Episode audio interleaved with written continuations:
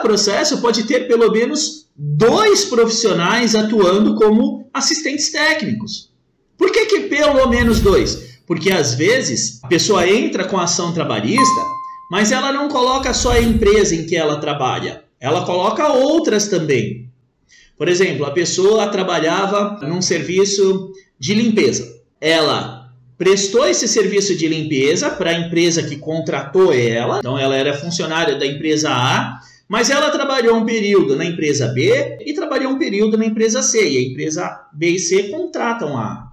Então ela é mandada para fazer limpeza aqui, mandada para fazer limpeza aqui. Aí ela foi mandada embora. Ela pode entrar com uma ação contra a empresa A, contra a empresa B e contra a empresa C. Cada uma dessas empresas vai poder ter o seu assistente técnico.